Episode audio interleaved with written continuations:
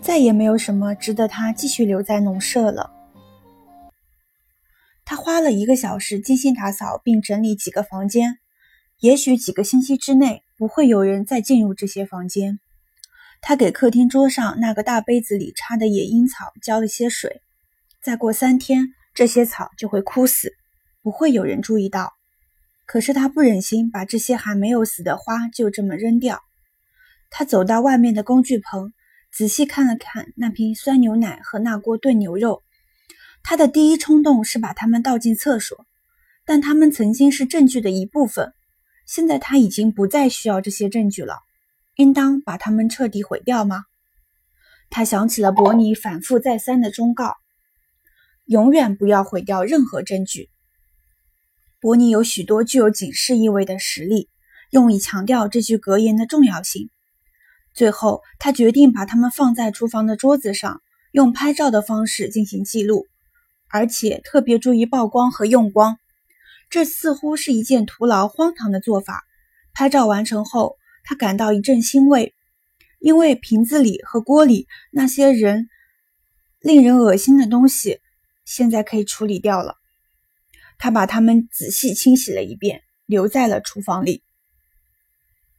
最后，他开始收拾东西，把自己的包和工具箱以及马克的毛衣和书都放进迷你车里。他在叠毛衣的时候，想到了格莱德温医生坐在后花园的情景。他那萎缩的血管对阳光已经没有反应了。这些毛衣对他会有用，但是他不能把它们拿去给他。如果是马克这样做，那个老人还会接受；换成他，就另当别论了。他锁上门，把钥匙放在一块石头下面。他无法再次面对马克兰德小姐，也不想把钥匙交给这个家里的任何其他人。等他回伦敦以后。会再给马克兰德一小姐写一封短信，感谢她的关照，然后告诉她钥匙放在哪里。他围绕园子走了最后一圈，也不知道是受什么冲动驱使，竟然走向了那口井。可是当他来到井边，却吓了一跳。井边的土被清理并挖开，种上了一圈三色紫罗兰、雏菊、小丛的十字花科和山梗菜科植物。每一棵植物都是精心栽种的，四周的土壤因浇过水而有些下陷。在不断蔓延的杂草中，这俨然是一片色彩斑斓的绿洲。这景象很美，但又显得极不协调，特别古怪。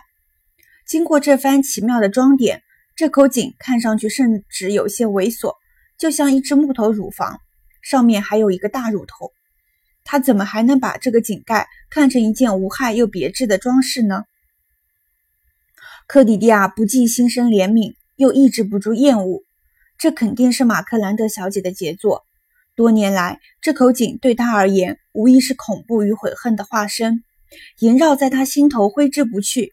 而现在，他又成了他心目中的神龛。这样做荒唐可笑，也着实可怜。克里蒂亚真希望自己什么都没看见。他突然感到一阵害怕，怕碰上马克兰的小姐。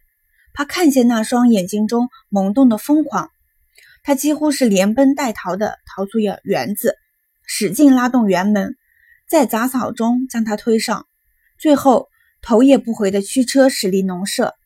马克兰卡伦德的案子就此结束了。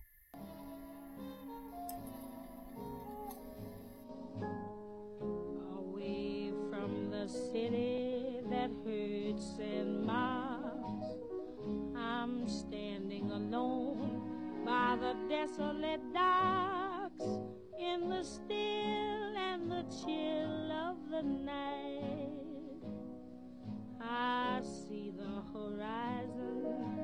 the great unknown. My heart has an ache, it's as heavy as stone. Will the dawn coming on?